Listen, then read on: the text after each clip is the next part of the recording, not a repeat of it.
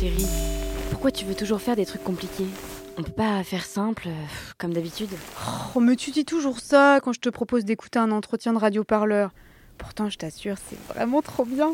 Bon, d'accord. Mais si j'aime pas, on arrête. Hein. Pensez les luttes, retrouvez les entretiens, émissions et conférences de radioparleurs sur une chaîne de podcast dédiée au plaisir de l'esprit.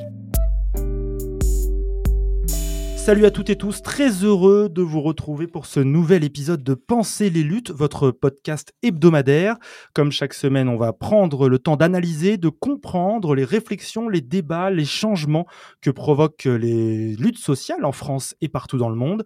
Alors avant d'entrer dans le vif du sujet, je vous rappelle que si ce podcast existe et avec lui tous les reportages, entretiens, créations sonores que vous propose Radio Parleur chaque jour, c'est grâce à vous, hein, c'est grâce à vos soutiens et à vos dons.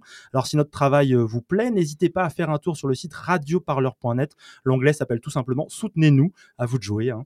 Ceci dit, place maintenant à ce nouvel épisode. Cette semaine, on parle mémoire, on parle statut tagué, colère oubliée aussi des fois, à l'aune des mouvements George Floyd et Adama Traoré contre le racisme et les violences policières. Faut-il actualiser notre roman national, voire même carrément peut-être le déchirer?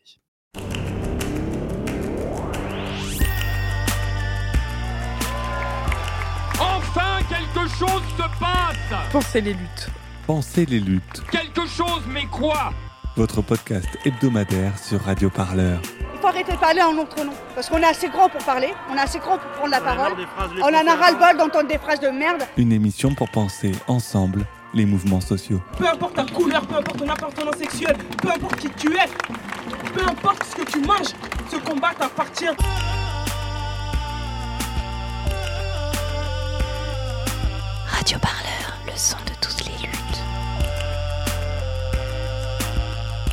Crois pas que ce mouvement il va s'arrêter de sitôt. On se quittera plus jamais, quoi. C'est impossible.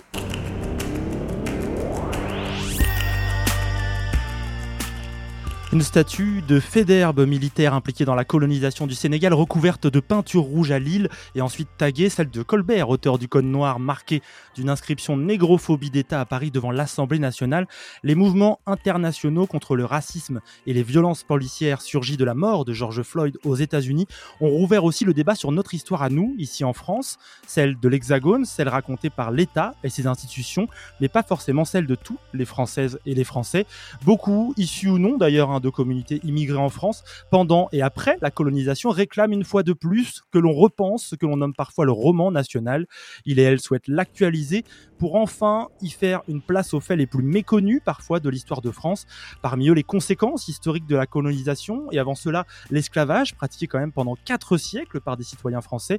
Alors faut-il actualiser le roman national? Faut-il carrément s'en débarrasser pour raconter autrement notre passé à tous? Et au-delà de tout ça, quelle place pour les identités multiples qui sont celles des citoyens citoyens et citoyennes françaises en 2020. C'est le thème de l'émission Penser les luttes de cette semaine. Et avant d'accueillir nos invités, je vous propose comme d'habitude un extrait sonore pour introduire un peu notre sujet. Notre reporter Justine Mascaria était à Lille ce week-end. Elle a suivi là-bas une manifestation pour déboulonner la statue de Louis Fédherbe, général de la guerre de 1870. Il a également été l'un des principaux acteurs de la colonisation du Sénégal. On écoute ça. Alors je suis Saïd Bouhamama du Front uni des immigrations et des quartiers populaires. Alors le général Fédère est quelqu'un que tout petit Français a appris à l'école comme étant un, grand homme. On lui a enseigné que Fédère était un administrateur, un bâtisseur colonial, qu'il euh, a géré les colonies. Euh, et euh, ce petit écolier français, cette petite écolière française, n'a pas appris l'autre face de Fédère. Celui qui a massacré des villages entiers, qui a détruit, qui a brûlé, qui n'hésitait pas à, tuer même le bétail. Autrement dit, c'est par la terreur que la colonisation s'est faite euh, en Algérie et au Sénégal. Et Fédère était présente dans ces deux, cas-là. Alors bonjour, moi c'est Nicolas Butor.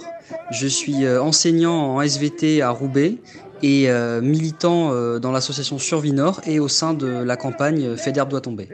Cette histoire de déboulonner Fédère et de faire tomber Fédère à la fois physiquement et symboliquement de l'espace public, c'est profondément lié à nos, à nos questionnements parce que ça questionne la colonisation, ça questionne la décolonisation, qui a peut-être été fait sur le papier, mais qui n'a pas été effectué dans les faits et dans les esprits, et ça commence par l'espace public, et ça pose aussi la question direct de la France-Afrique, dans le sens où une statue de Fédère, on en a une à Lille, mais il y en a également une à Saint-Louis du Sénégal, au Sénégal. Et à Saint-Louis du Sénégal, il y a également un pont Fédère. Donc vous imaginez, on a dans un territoire qui a été conquis des monuments euh, qui ont le nom du colonisateur.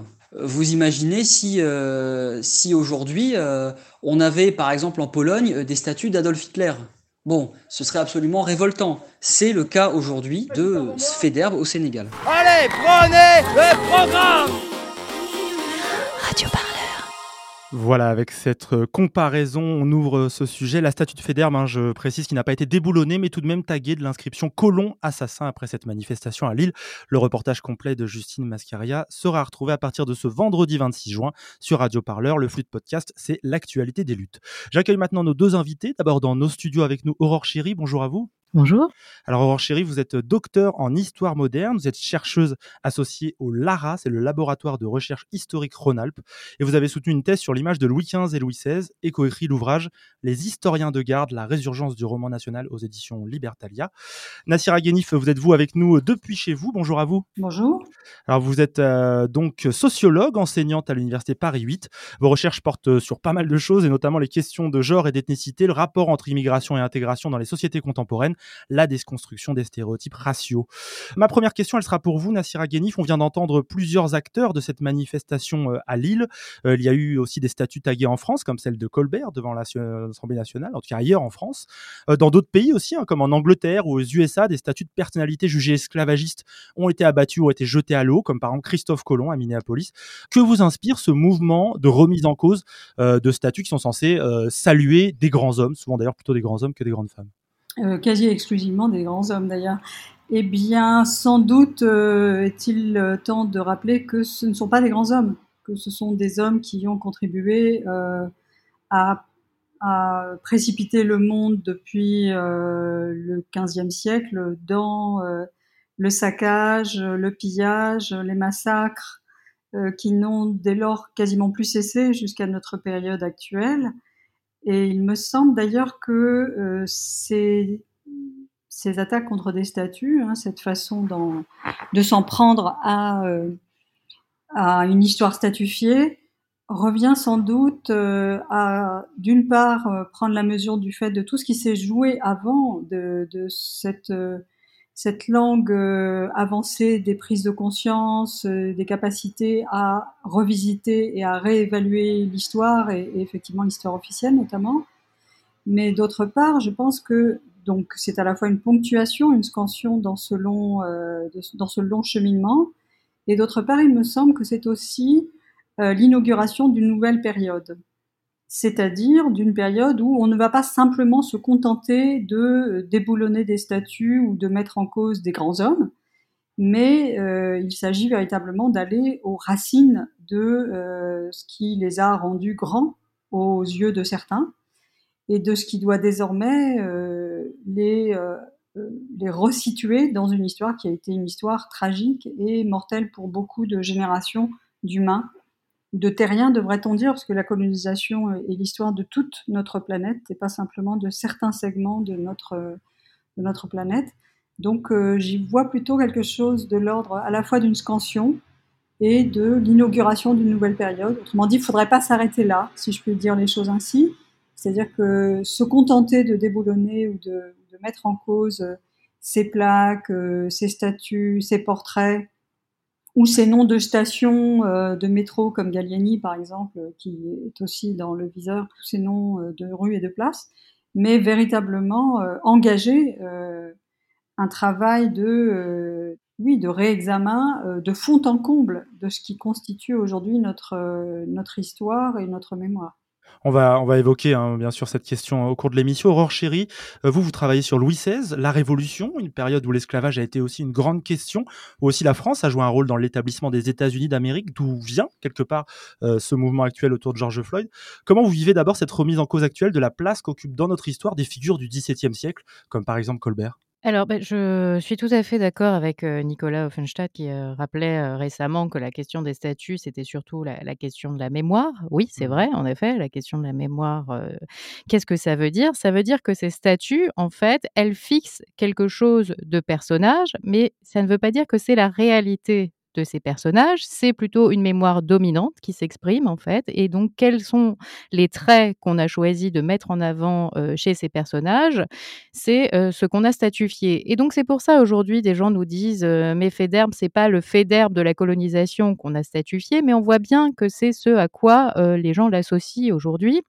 Alors on avait le le 1er son aussi, ce cet homme qui nous disait: «On apprend Faidherbe à l'école». Alors, je pense que ça fait longtemps, ça fait longtemps, je pense qu'on n'apprend plus Faidherbe à l'école, mais il n'empêche que voilà, c'est associé à ça. Donc il y a une confusion qui doit être prise, heu, en On apprend compte. des personnages un peu comme Faidherbe, des militaires, heu, qui ont pratiqué la colonisation, c'est je pense que c'est ça qu'il voulait dire, heu, cet esprit-là. Oui, oui, oui, tout à fait et donc Colbert, on l'associe d'abord, heu, au mercantilisme. Alors là, aujourd'hui, on nous parle du code noir, alors, il a été à l'origine du code noir, mais c'est son fils, en fait, qui l'a fait adopter et souvent aussi, ce qu'on nous dit, c'est que ces statues, elles diraient, une vérité, d'avant, c'est-à-dire qu'avant la co la l'esclave l'esclavage et le code noir étaient acceptables, alors que ce n'est pas vrai du tout.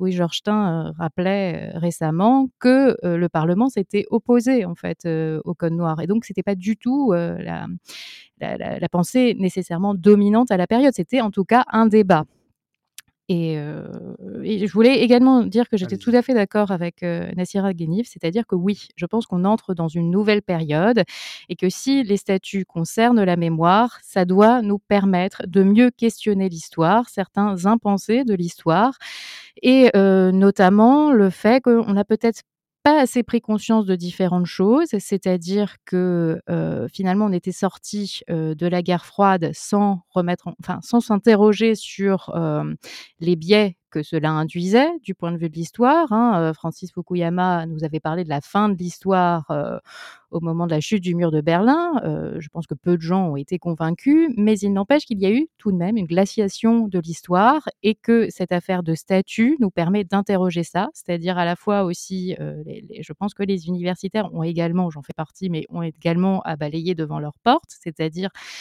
comment, où ils se situent dans la société.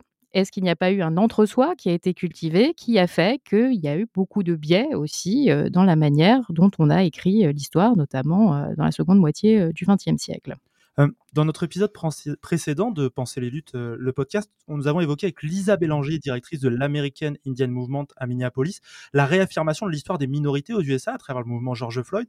Heu, elle est pas celle du tout de la majorité blanche protestante. L'histoire est vue complètement différemment, notamment pour, les personnes, natives américaines. Est-ce qu'on vit en France un début, en tout cas une suite, une résurgence de ce type d'affirmation depuis quelques semaines, Nassira Ghanif, en passant de racisme, violence policière à cette question maintenant de la mémoire et des statuts? En fait, c'est la même question. C'est ce sont des ques des questions qui sont intimement liées. C'est-à-dire que s'il y a, heu, une banalisation, heu et du coup, heu, une nécessité d'interroger, le caractère, éminemment, ordinaire des violences policières, c'est parce qu'elles sont elles-mêmes les héritières, elles sont le bras armé, elles sont la traduction d'une conception du monde hiérarchisée au sein duquel, heu, la race était un grand, heu, ordonnateur.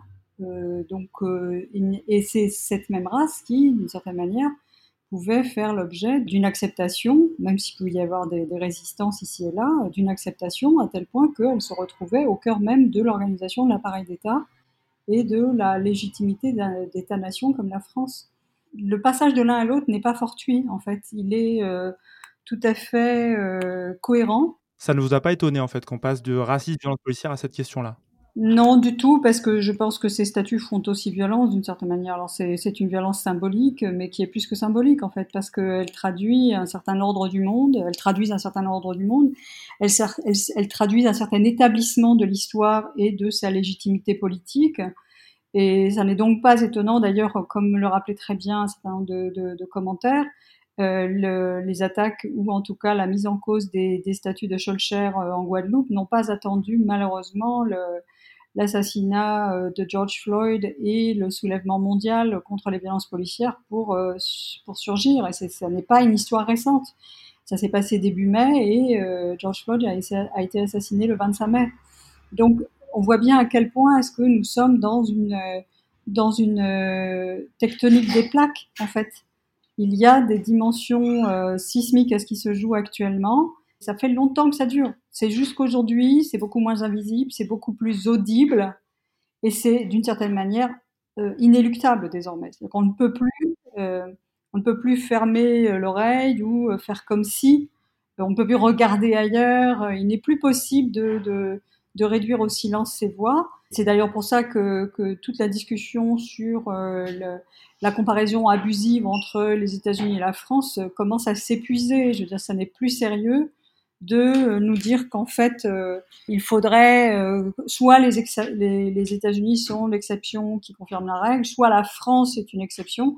Non, nous n'en sommes plus là puisque il s'agit d'une histoire partagée, d'une histoire connectée, d'une histoire planétaire. Donc la France y prend place comme d'autres. C'est intéressant que vous, vous dites ça, Nasser Aghanif, car je voulais vous parler de Raoul Peck, l'auteur du documentaire I Am Not Your Negro, documentaire très critique. Que j'ai regardé, alors c'est incroyable parce que je l'ai revu il y a quelques jours parce que je voulais de nouveau me remémorer certains éléments. Justement, il est passionnant sur euh, la condition euh, des personnes afro-américaines aux États-Unis. Et Raoul Peck a publié un passionnant euh, texte qui s'appelle J'étouffe sur le 1 hebdo. C'est le titre du texte. Et il affirme que sa conception de la France, qu'il a protégé, l'a récompensé, lui a donné des responsabilités, était en train de se liquéfier. On a l'impression qu'il a travaillé sur les États-Unis et que là, aujourd'hui, il découvre que les choses sont en France proche, je ne sais pas ce que vous en pensez, Aurore Chéri, que ça se passe aussi en France, même pour une personne comme lui, qui est une personne noire, ministre de la Culture à Haïti à une époque, il découvre ça presque. Bah, euh, moi, je vois ça surtout euh, à partir du XVIIIe siècle, évidemment. Hein. Je suis moins au courant euh, sur ce qui se passe aux États-Unis au XXe siècle, même si évidemment j'en ai des notions. Mais oui, en tout cas, je vois bien une histoire commune dans la mesure où, dans les deux cas, ce que je perçois, c'est qu'il y a une mémoire en fait de la gauche qui a été, qui a été occultée, effacée, du fait en grande partie justement de ce que j'expliquais des conséquences de la guerre froide et c'est ça qu'il va falloir repenser et donc aussi ce qui se passe à la fois aux États-Unis et en France nous aide à repenser ça et notamment quand je dis les, les, concepts et les théories qui ont permis d'effacer cette histoire de la gauche c'est notamment la, la, théorie de la révolution atlantique alors qui est peut-être pas très familière pour les gens qui ne sont pas historiens, mais en gros, elle consiste à expliquer, euh, voilà, que euh, la, que c'est que le, mouvement révolutionnaire en fait qui a marqué euh, la fin du XVIIIe siècle a commencé avec la guerre d'indépendance américaine, qui appelée la Révolution américaine d'ailleurs aux États-Unis. Et donc, par conséquent, que la révolution viserait à se libérer d'abord et que la question égalitaire serait secondaire. Or, quand on revient beaucoup de textes des Lumières, on voit qu'il y a une inflexion en fait hein, dans les années 50, 60, que la question de l'égalité des fortunes est au centre de ces textes et que finalement la théorie de la révolution atlantique permet d'effacer euh, cet aspect-là. Et donc il est important de reconnecter la révolution américaine et la révolution française pour montrer que ces révolutions n'ont jamais été achevées encore et qu'elles n'ont pas atteint en fait l'objectif initial qui était celui de l'égalité et pas seulement de l'égalité des droits.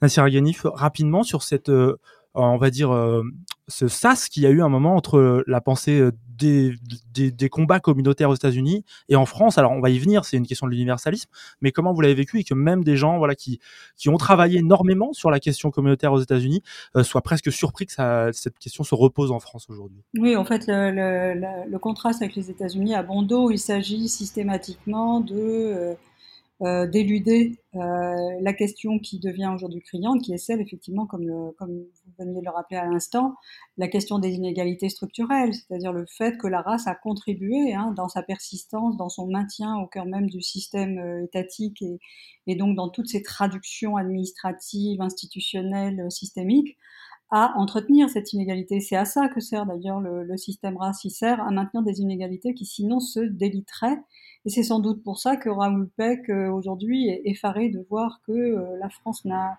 n'a pas l'intention de tenir ses promesses, c'est bien ça. Non pas qu'elle avait l'intention, mais qu'elle n'y est pas parvenue. En fait, non. Euh, si la révolution de 1789 est une révolution bourgeoise et que depuis lors, rien n'a vraiment été fait, pas même à gauche, une gauche qui a été colonialiste, faut-il le rappeler, et qui a été en faveur de la mission civilisatrice, pas même à gauche, non, n'a pu parvenir à venir à bout de cette persistance, de cette, ce maintien des hiérarchies qui entretient les inégalités et qui donc forge un privilège blanc en France et non pas aux États-Unis. On parle bien de la France. Tout cela, effectivement, aujourd'hui, euh, est en train de, sauter à la figure de toute une partie de l'intelligentsia, de, des élites euh, politiques et intellectuelles françaises, qui n'en peuvent plus, en fait, qui, ça les insupporte, en fait, de réaliser que, oui, il y a bien eu une France blanche, euh, et j'entends blanc comme un statut politique et non pas comme une couleur de peau, qui a, s'est efforcé tant plus de maintenir ses privilèges.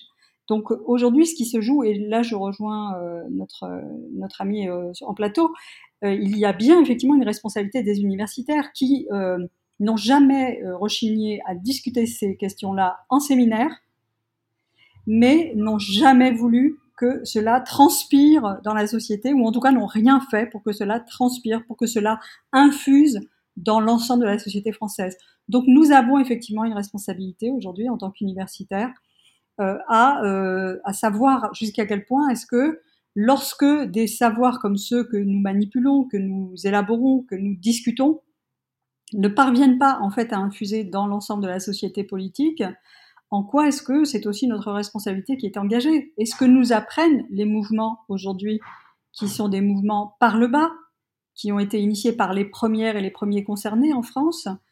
Ces mouvements-là nous apprennent en fait que, d'une certaine manière, bah, puisque les universitaires n'étaient pas prêts à faire la traduction politique des savoirs qu'ils développaient dans, leur, euh, dans leurs arènes ou dans leur, euh, leur cabinet très confidentiel, et eh ben elles et eux le font aujourd'hui. Et ils disent tout haut ce que les universitaires n'ont pas eu le courage de dire. Euh, alors que, et ça, c'est une, c'est une réticence sur laquelle j'insiste parce que je me souviens très bien de conversations lorsqu'il y a eu une montée en puissance des questions euh, de la des, questions postcoloniales, par exemple, et non pas du postcolonialisme, comme on dit euh, de façon tout à fait erronée, cette discussion consistait à dire mais euh, je comprends pas où est le problème. Là, je cite presque verbatim certains collègues qui disaient mais on comprend pas quel est le problème. C'est des notions qui sont euh, qui sont discutées, qui sont même âprement discutées dans les cercles universitaires. Oui, mais c'est bien ça le problème. Elles sont restées au niveau des cercles universitaires lorsqu'elles ont commencé à produire des effets de résonance lorsqu'elles ont commencé à se réfracter dans la société plus vaste, il y a eu des véritables levées de boucliers contre ça. C'est-à-dire, non, mais il ne faut pas mettre ça entre toutes les mains. Soyons sérieux. On parle de démocratie, on parle de peuples qui sont censés être responsables, y compris de leur destin. On ne peut pas dire euh, en, régime démocratique, euh, tout ne peut pas être discuté par n'importe qui. Bah si, justement, c'est tout le problème. Et il faut ménager, il faut aménager les espaces de discussion et non pas les clore et, euh, et euh, les interdire sous prétexte que toucher à la question coloniale, en parler en des termes qui seraient ceux du présent colonial français, par exemple, serait éminemment dangereux. Évidemment que c'est dangereux, mais c'est à cette condition-là qu'existent et que vivent euh, et que survivent les démocraties? C'est en s'attelant à des questions dangereuses. Et justement, Nassira Kanif, Aurore Chéri, on va avancer un peu dans notre discussion et dans cette émission. Je voudrais vous faire entendre un extrait d'un entretien nous avons enregistré avec Françoise Vergès. C'était en mars 2017. Alors, euh, je rappelle qui est Françoise Vergès. Elle est politologue, militante féministe et décoloniale. On l'avait reçue pour évoquer son travail sur le féminisme décolonial. Et notre journaliste Sophie Perroguet l'avait questionnée sur la question de l'esclavage et le rapport compliqué qu'on vient un peu d'évoquer qu'entretient la France avec cette période et avec ces questions. La France s'est construite, enfin, une idée de la France s'est construite sur être le pays des droits de l'homme, mmh. hein, sur le pays de l'égalité, sur les pays aussi d'une certaine euh, comment dire culture des hommes envers les femmes. Enfin, c'est vraiment totalement tout ça est absolument illusoire, mais c'est construit là-dessus en effaçant même sa propre histoire, on pourrait dire, hein, l'histoire des communardes, l'histoire des femmes révolutionnaires euh, pendant, dans la Révolution française. Donc à l'intérieur même de son récit, et c'est vraiment c'est une France qui se construit, une France en fait assez conformiste et assez réactionnaire, qui donc va effacer de, de, de ce récit ce qui pourrait l'entacher. Et la question de l'esclavage colonial qui dure quand même quatre siècles, donc quatre siècles, ça s'efface pas comme ça. Je veux dire, quand on voit le poids que pèse la, Deuxième Guerre mondiale dans le récit de la France, euh, c'est quatre ans. C'est quatre ans contre quatre siècles. Quatre, quatre siècles qui vont enrichir des ports négriers, qui vont profondément changer la vie sociale et culturelle culturelle en France, puisqu'on va se mettre à consommer du sucre, du café, du tabac, du coton, du chocolat. Donc les, la vie quotidienne va être changée. Tout ça sur des produits esclavagistes, qui est quand même le seul pays d'Europe qui, qui va rétablir l'esclavage après l'avoir aboli, hein, puisqu'il est aboli une première fois en 1794. Il est rétabli par Napoléon en 1802. Et il est donc aboli définitivement en 1848. Donc on a une histoire très compliquée, une histoire même au moment où il va être aboli pendant la Seconde République. Il y a encore des républicains qui, qui prônent l'abolition progressive en 10 ans. Parce que l'argument, c'est que les Noirs ne sont pas prêts à la liberté. Et donc, si la liberté, ça va être le désordre. Parce que malgré tout, on, la France va, abolir va finir par abolir l'esclavage, mais veut perpétuer l'exploitation coloniale. Hmm. Donc, il faut à la fois passer d'un régime de travail euh, esclavagiste à un autre régime de travail forcé. Et il faut donc penser tout ça. Donc, euh, elle, la France ne peut que célébrer l'abolition de l'esclavage parce que ça, ça convient, ça rentre dans ce récit magnifique, mais ne peut pas en parler.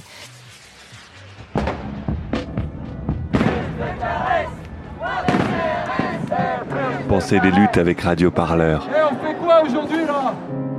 On joue au chat et à la souris avec la police ou on s'organise? Voilà les mots hein, de donc Françoise Vergès au micro de Sophie Perroguet. Vous retrouvez l'entretien sur le site de Radio Parleur. N'hésitez pas à aller l'écouter, il est toujours disponible.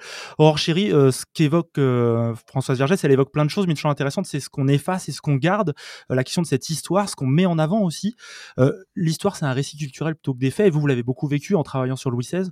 Comment on raconte ça De quel point de vue? Alors je crois qu'il y a une chose qu'on oublie beaucoup, c'est que suite à la Révolution française, finalement, on a eu une succession de régimes conservateurs et que la mémoire de la Révolution, finalement, elle a eu peu de place pour s'installer et pour se légitimer, puisque à chaque fois qu'elle le pouvait, ben, il y avait un nouveau régime conservateur qui arrivait et qui instaurait son récit. Et enfin moi, c'était quelque chose dont j'avais mmh, une intime conviction depuis très longtemps. C'était, j'étais obsédée par la question du roman national et Louis XVI parce que je savais que les deux étaient connectés. Et de fait, c'est connecté parce que si on ne travaille pas sur Louis XVI aussi, quasiment, enfin, on y touche pas depuis Vichy. En tout cas, on reste dans un récit qui date de cette période-là, donc qui a arrangé le gaullisme également.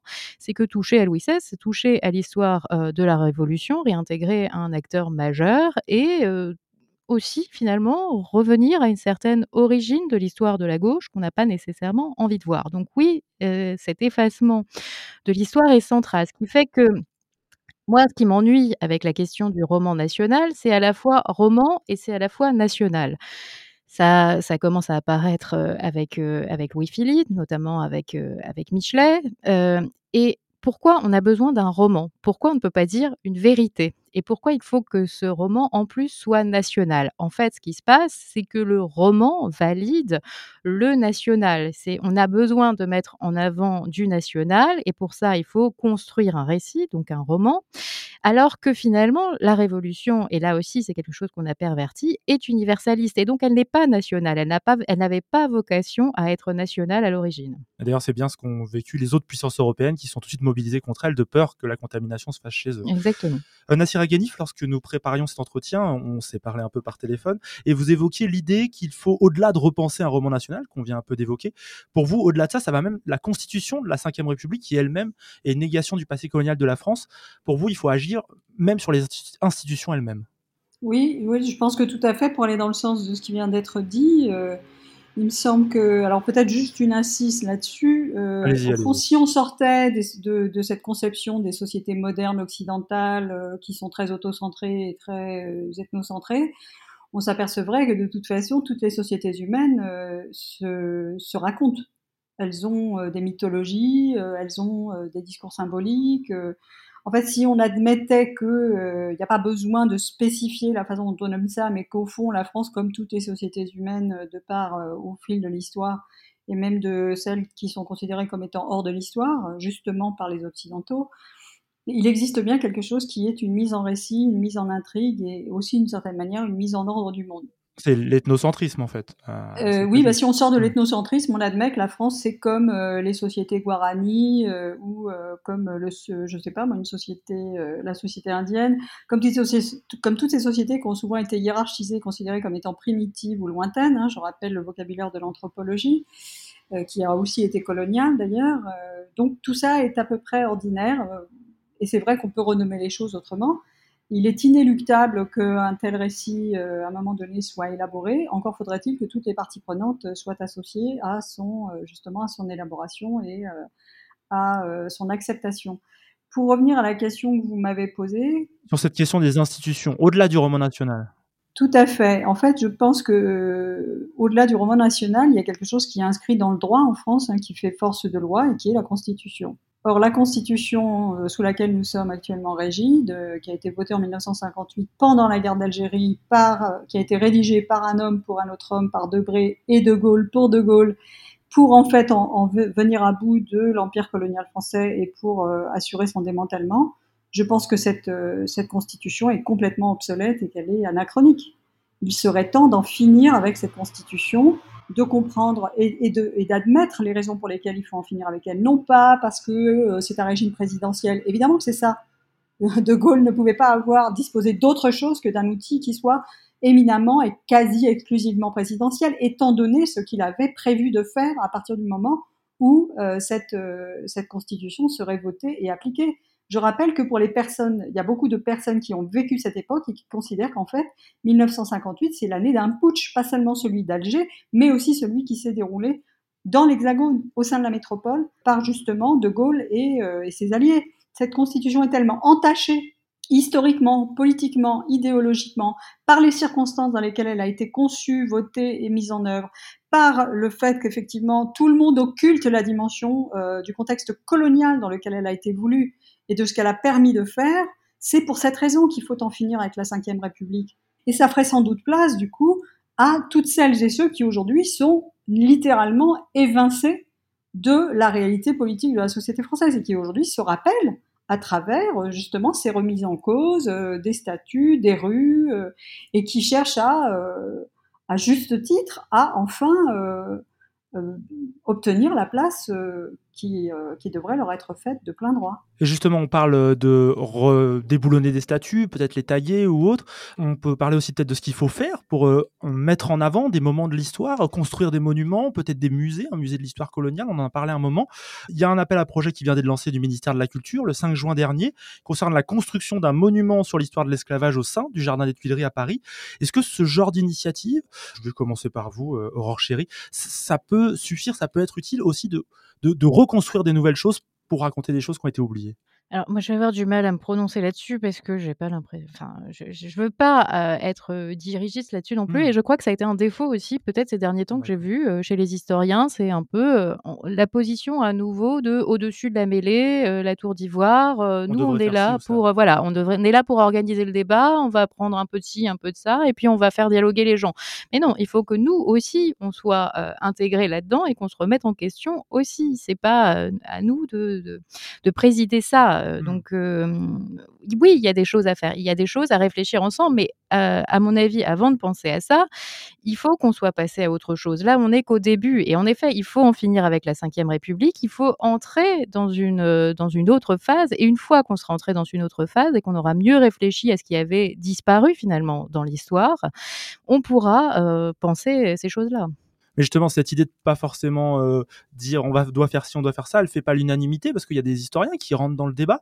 Euh, je pense à une tribune qui a été publiée aujourd'hui, ce mercredi 24 euh, juin, par le quotidien Le Monde. Elle est signée par des historiens assez connus, Mona Ozouf, Annie Sartre, des hommes comme Jean-Noël Jeannet ou Michel Vinocq. dans cette tribune, eux, quand on parle du mouvement autour des statuts qu'on évoque depuis le début de cette émission. Il parle d'une passion justicière, d'une frénésie moralisante. Euh, plus que de changement de nom de place de lycée, ils appellent à une pédagogie républicaine. Je sais pas trop ce que ça veut dire, mais en tout cas, ils l'appellent comme ça.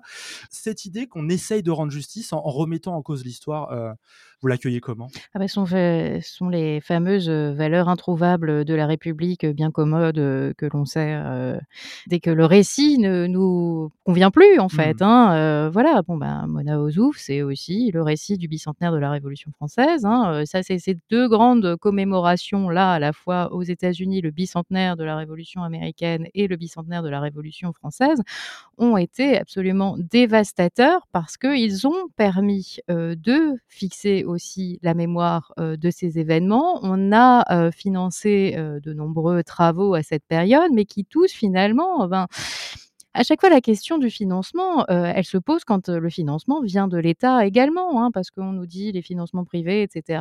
On est, on n'est pas indépendant. Mais oui, mais la question se pose également quand le financement vient de l'État. Et ce qui s'est passé au moment du bicentenaire de la Révolution montre bien qu'il y avait un gros problème. L'État qui guide le choix du, du Ah, travail mais historique. oui, clairement. Mais même ce que je vois sur certaines, enfin ce qui s'est passé à Martigues, par exemple, où on a une fresque qui représente un sans-culotte et une sans-culotte, qui était connue, en fait, la figure du sans-culotte pour représenter Louis XVI, ça a été tellement perturbant au moment du bicentenaire de la Révolution qu'on en a fait une restauration qui, en fait, essayait de cacher que le personnage était Louis XVI. Donc, il faut vraiment repenser à tout ça. Et je crois que Mona Ozouf est vraiment mal mal placée pour nous donner des leçons de, de ce côté. hein. Elle a travaillé avec François Furet et oui, en effet, ils étaient complètement dans ce récit issu de la guerre froide, euh, dans lequel on a fixé une image euh, des Girondins, notamment, qui étaient euh, les, qui sont devenus ainsi les, les parangons du libéralisme, alors qu'ils ont, ils sont à l'origine aussi du cercle social qui a inspiré Marx.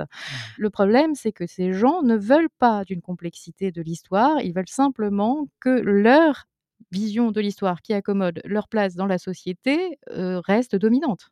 Nassir Aghani, vous vouliez réagir à... Oui, oui, tout à fait. Là, je, je- je découvre l'existence de cette euh, tribune. Alors, je pense qu'en fait, il serait temps de déboulonner aussi un certain nombre de personnages euh, qui s'autorisent, en fait. Euh, ça serait bien qu'on ne déboulonne pas que les statuts, mais qu'on déboulonne aussi des personnes vivantes qui considèrent qu'elles ont autorité et qu'elles sont habilitées définitivement à euh, clore certains débats, alors même que, de toute façon, Qu'on puisse les critiquer en tout cas. Et euh, non, mais clairement, enfin, je veux dire, les débats se feront sans eux. Donc, ils ont une responsabilité historique, là, pour le coup, euh, et politique, euh, à tenir de tels propos. Et je serais tentée de dire, euh, euh, non seulement ils participent de euh, ce qu'on évoquait toutes les, deux, toutes les deux tout à l'heure, c'est-à-dire la responsabilité des universitaires sur le fait que certaines questions n'aient jamais été vraiment euh, exposées euh, au vu et au sud de la société démocratique à laquelle nous appartenons. Ils ont leur part de responsabilité de- dedans. Donc, à un moment donné, à force d'être responsables, ils pourraient bien être coupables du fait que rien n'a été fait et ils auraient leur part dans cette culpabilité. Ça serait peut-être bien qu'ils s'interrogent de ce point de vue-là. Et la deuxième chose, moi, je pense que d'une certaine manière, ce sont aussi des personnes qui veulent protéger leurs privilèges universitaires, leur position aristocratique au sein non seulement de l'université, mais de la société française. Et d'ailleurs, le ton qu'ils adoptent dans cette tribune, visiblement, elle participe de cela cette façon de dire, mais et puis euh, ce, jugement, cette façon de d'étrier euh, des, euh, personnes qui se mobilisent à partir d'une histoire dont ils ne peuvent pas nier qu'elle s'est bien passée. Effectivement, hein, euh, sauf à vouloir être dans le révisionnisme, il y a bien eu une histoire coloniale, et cette histoire coloniale, elle n'est pas partielle, elle n'est pas, euh, elle ne concerne pas une partie de l'humanité ou une partie du monde, elle concerne le monde entier. Donc elle les inclut aussi. Autrement dit, ils sont partie prenante de cette histoire qu'ils cherchent en fait à minimiser et dont ils voudraient euh, complètement effacer non seulement euh, la réalité, mais euh, l'influence inéluctable aujourd'hui. Personne ne se réjouit du fait qu'il faille affronter cette histoire-là.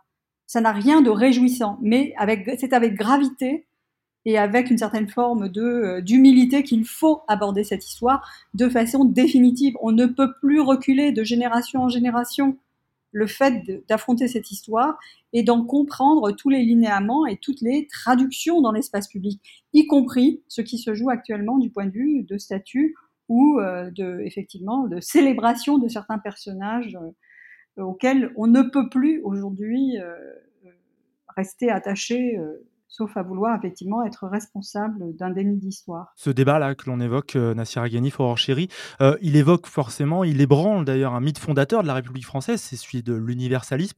Alors, je vous donne une définition qui vaut ce qu'elle vaut. L'idée, c'est qu'avant d'être issu de quartier populaire ou bourgeois, d'être noir, arabe ou blanc, on est avant tout citoyen ou citoyenne française, avec pour tous les mêmes droits et devoirs. On est presque tous pareils, on va dire ça comme ça. Euh, le mouvement actuel lancé par la mort de George Floyd aux États-Unis, puis soutenu par les manifestations pour euh, la mémoire d'Adama Traoré en France, a même amené Emmanuel Macron à réagir. Le président de la République s'est exprimé le 14 juin dans une allocution.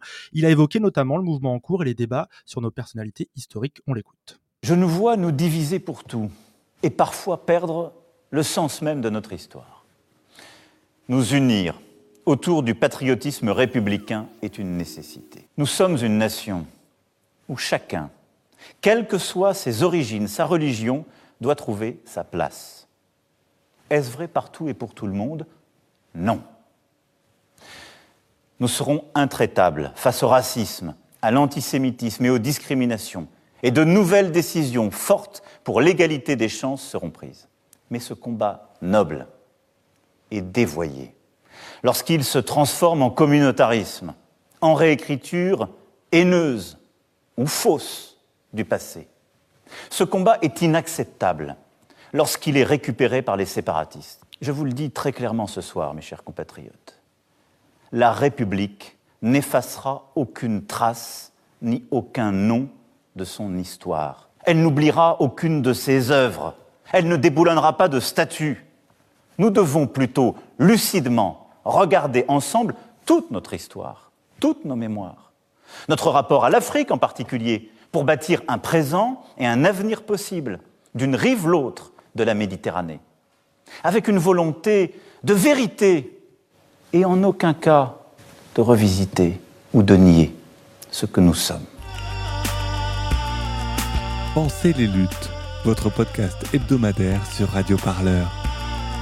Pour penser ensemble les mouvements sociaux. Le président de la République, du coup, Emmanuel Macron, extrait euh, de son discours du 14 juin dernier. Euh, Nassir il y a des mots très forts dans cet extrait de son discours. Moi, quand je l'ai réécouté, euh, ça m'a frappé. Euh, on perdrait le sens de l'histoire et surtout, il évoque un combat dévoyé par le communautarisme et récupéré par des séparatistes.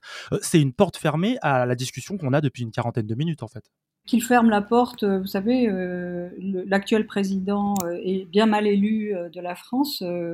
Va finir par devenir anecdotique de ce point de vue-là. C'est-à-dire, en fait, ça sera sans lui. Ça se fait déjà sans lui. Pourquoi? C'est-à-dire? Bah, euh, toutes les conversations qui se développent depuis maintenant plusieurs décennies en France, euh, euh, l'accumulation en fait de, de connaissances, d'échanges, le caractère de plus en plus affiné des compréhensions de ce qui se joue dans euh, la société française, bien plus complexe que ce que n'en donne à, voir à travers euh, ces, propos outranciers euh, tenus par le chef de l'État, ne dit rien de la société française. En fait, il est complètement à côté. Il est, il est sans doute omnubilé par sa réélection, euh, donc il flatte. un- euh, J'imagine, euh, j'espère que c'est ça, hein, que c'est purement cynique et électoraliste de sa part, parce que s'il le croit vraiment, c'est encore plus grave. Non, il y a, y a, absolument rien de qui tienne la route dans ce qu'il dit. Et au fond, ce qui est encore plus grave, peut-être, il me semble, c'est que c'est qu'il concède une certaine, une certaine, comment dire, à un certain auditoire et à, et certains propos une place dans euh, le discours présidentiel. Ça, c'est très grave. Hein. C'est-à-dire qu'il y a quand même des, discours euh, de, mise en cause des universitaires, de toutes les approches et toutes les études qui ont été faites depuis euh, plusieurs décennies sur les questions post-décoloniales et sur leurs implications au regard de la société française qui ont été conduites de façon tout à fait rigoureuse. Donc, euh, s'en tenir à des propos de caniveau euh, qui sont tenus ici et là sur les réseaux sociaux et qui mettent en cause euh, cette, cette, ces pratiques-là, cette recherche-là, euh, euh, ça augure mal de la hauteur de vue de ce qu'on peut attendre euh, d'un président de la République. Mais encore une fois, il est mal élu et il veut absolument être réélu, donc peut-être que ça explique qu'il en, en arrive à de tels propos.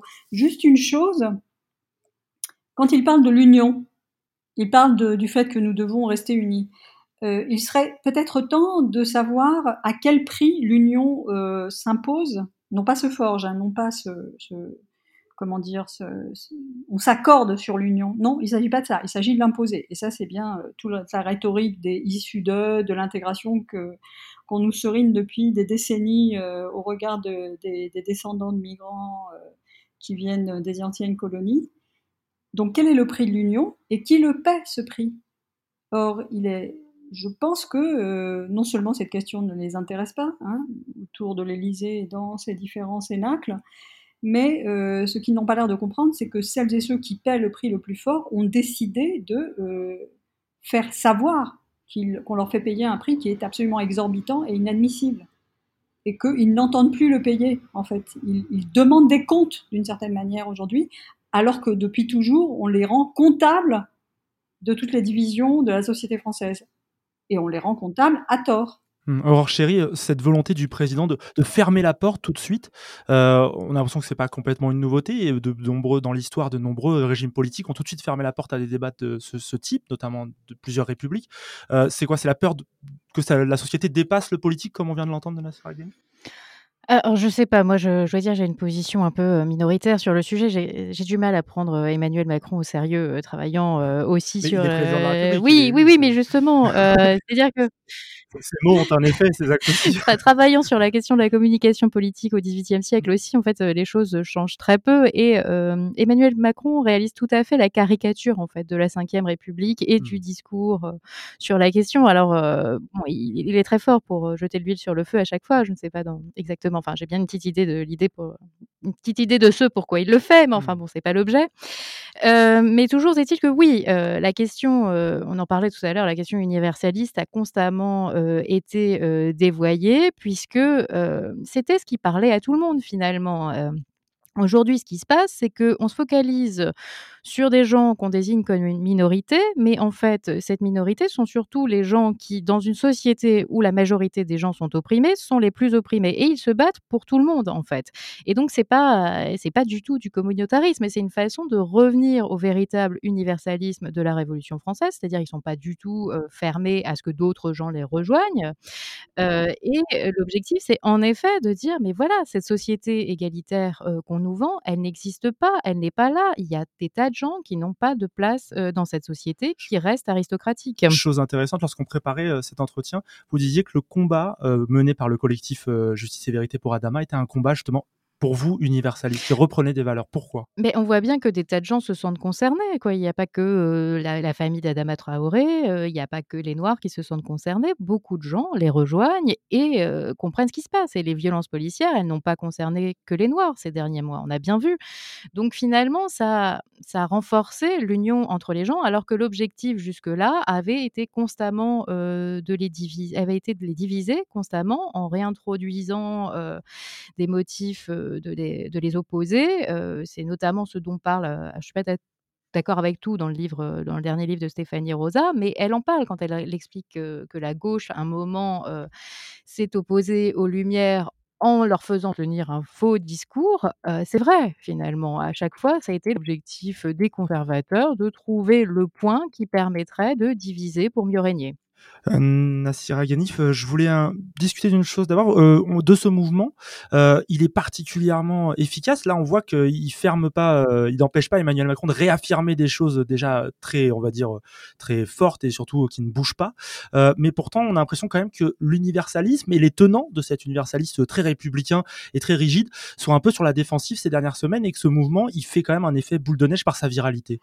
Oui, tout à fait. En fait, je pense que l'universalisme avait déjà euh, commencé à, tel qu'il est prôné par, euh, par une certaine aristocratie républicaine, avait déjà du plomb dans l'aile depuis quelques années. Il est, euh, il est particulièrement mis à mal par le constat criant de, des promesses non tenues, d'un climat de défiance, voire de sécession euh, d'une partie de la société. On l'a vu hein, depuis 2016, depuis euh, l'ensemble des réformes qui ont été combattues dans la rue et qui ont été durement réprimées dans la rue aussi, entre la loi travail et les gilets jaunes.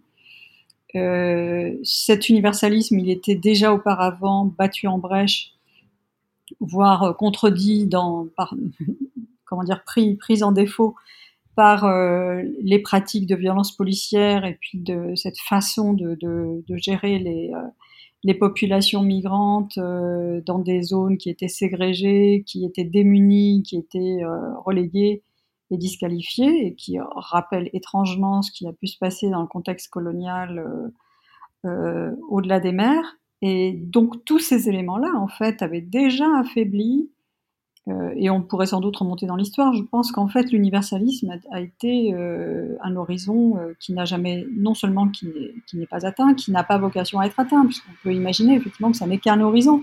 Mais euh, le, peu d'entrain, le peu de, d'ardeur qu'on a mis à en réaliser les principes euh, qui ne cessent d'être rappelé à corps et à cri, laisse à penser qu'en fait l'universalisme c'est juste un peu pieux ou pire que ça, c'est un cache-sexe pour, pour une société qui est profondément inégalitaire et qui ne veut pas se penser ni se voir comme telle qu'elle est.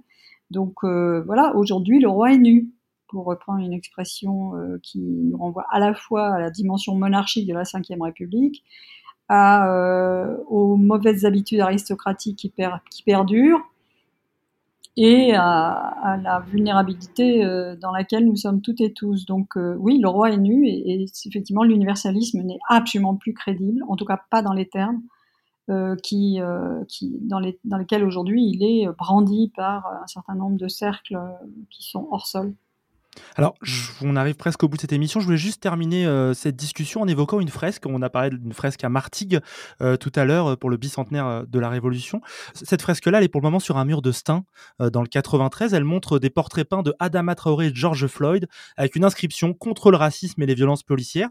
depuis plusieurs jours, plusieurs syndicats de police réclament sa destruction. Bon, ça, ils font ce qu'ils veulent. Mais surtout, le préfet de Seine-Saint-Denis, Georges-François Leclerc, a annoncé lundi 22 juin qu'il allait mettre en demeure le maire de Stein, Azzedine Taibi de retirer la mention policière de la fresque réalisée dans sa commune. Cette action de l'État pour modifier une œuvre de commémoration, euh, qu'est-ce qu'elle vous inspire? Et on a l'impression que c'est l'État qui décide de qu'est-ce qui doit rester comme œuvre euh, historique ou pas, de commémoration ou pas? Alors, de fait, c'est souvent l'État qui, a, qui, qui décide quels sont les statues ou les fresques mmh. qu'on va mettre à, l'honneur. oui, bien sûr, oui, ça, ça pose cette question-là. Ça pose la question justement de la place des maires aussi et, du pouvoir des maires finalement. enfin, je crois que ce qui se passe actuellement, de toute façon, remet en question un peu toutes les fictions qu'on s'était faites sur la politique. De finalement, est-ce que dans la Ve République, est-ce que c'est vraiment l'exécutif qui est fort? C'est la question qui est posée. Et si on élit des maires, qui est quand même une élection assez populaire aussi, à quoi servent-ils mmh. si à chaque fois qu'il y a un enjeu un peu politique qui, concerne au-delà de leur commune, quelque part, on leur dit ce qu'il faut qu'ils fassent Donc je pense que c'est ces questions-là qui sont posées aussi. Mmh. Les maires et l'élection municipale qui aura lieu. Vous vouliez réagir Oui, je voulais juste ajouter un point là-dessus. Je pense que euh, ça traduit aussi le climat liberticide dans lequel nous nous trouvons depuis maintenant des années, hein, avec euh, l'inscription de l'état d'urgence dans le droit euh, ordinaire, parce que là, c'est une liberté d'expression qui est bafouée, en fait. En quoi est-ce qu'une une fresque qui est dans l'espace public, qui renvoie d'ailleurs à, à, un courant d'expression qui est complètement en phase et en adéquation avec euh, les jeunesses euh, de, et, la population d'espaces de, comme, euh, comme Pierrefitte ou comme Stein, comme la Seine-Saint-Denis, qui s'avise euh, d'habitude d'aller voir qu'est-ce qui est sur les murs et surtout comment vivent ces gens, hein, qui en général, dont tout le monde se, se contrefiche. le Covid-19 l'a bien réglé, n'est-ce pas hein, Les circonstances dans lesquelles il y a une surmortalité, euh, dans cette zone-là. Alors, on s'occupe pas de la surmortalité de la population de Seine-Saint-Denis euh, à raison de, pour des questions économiques, mais aussi raciales. Mais par contre, on se préoccupe de savoir ce qu'il y a sur les murs euh, et de la liberté d'expression que, dont s'emparent certains segments de cette population pour faire, pour faire connaître sa version des faits, son analyse de la réalité, qui est sans doute aussi, qui résulte d'une expérience bien tangible dont aujourd'hui on ne peut plus nier euh, euh, euh, l'extension et le caractère éminemment problématique. Enfin, les violences policières et le délit de faciès ça n'est pas euh, cette fresque qui en fait une fiction, non, c'est bien une réalité. Oui, un écho passionnant avec cette question euh, du débat des statuts. Merci beaucoup, on va devoir s'arrêter ici malheureusement. Merci Nassir Aghani, Foror Chéri d'avoir pris le temps Merci à vous. de participer à cette discussion pour ce nouvel épisode de Penser les luttes, le podcast hebdomadaire pour réfléchir ensemble sur les luttes sociales. Euh, je rappelle vos titres, comme on dit. Aurore Chéri, vous êtes docteur en histoire moderne, vous êtes chercheuse associée au LARA, c'est le laboratoire de recherche historique Rhône-Alpes. Vous avez soutenu une thèse sur l'image de Louis XV et Louis XVI et coécrit l'ouvrage Les historiens de garde chez Libertalia. Euh, Nassir Agheni, vous étiez avec nous depuis chez vous, via la magie de l'Internet. Vous êtes sociologue, enseignante à l'Université Paris 8. Vos recherches portent sur les questions de genre, d'ethnicité, les rapports entre immigration et intégration et la déconstruction des stéréotypes raciaux. Euh, chères auditrices et auditeurs, j'espère que cette émission vous a intéressé, a permis de réfléchir à, ces questions passionnantes. Si c'est le cas, n'hésitez pas euh, bah, à la faire tourner sur vos réseaux, en parler autour de vous, c'est toujours utile. N'hésitez pas aussi à nous soutenir, quelques euros pour des reportages, des émissions quotidiennes sur les luttes sociales. Ça nous semble être une bonne affaire. Ça se passe sur radioparleur.net. L'onglet, c'est Soutenez-nous, s'appelle l'onglet. Et avant de vous quitter, je vous signale que ce lundi 29 juin, toute l'équipe de l'Hebdo-Parleur fête sa fin de saison avec vous en direct sur Facebook Live à partir de 19h. On espère que vous serez nombreuses et nombreux à être avec nous. Le prochain épisode de Pensée Lutte, c'est jeudi prochain. On parlera sans doute municipal. Bonne semaine à vous. Salut!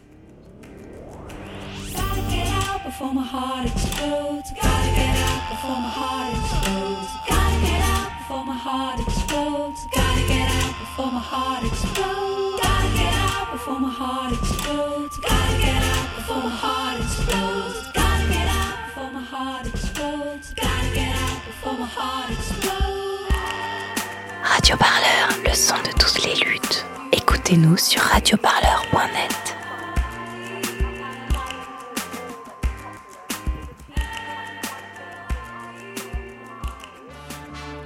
L'hebdo-parleur, c'est la rédaction qui vous parle d'actualité. C'est un peu comme euh, l'édito en une du Figaro, ça exprime un peu la voix de la rédac. Mais en un peu mieux écrit, quand même, et un peu moins de droite aussi. Et en plus féminazi L'hebdo-parleur a écouté tous les lundis sur la chaîne de podcast L'hebdo-parleur.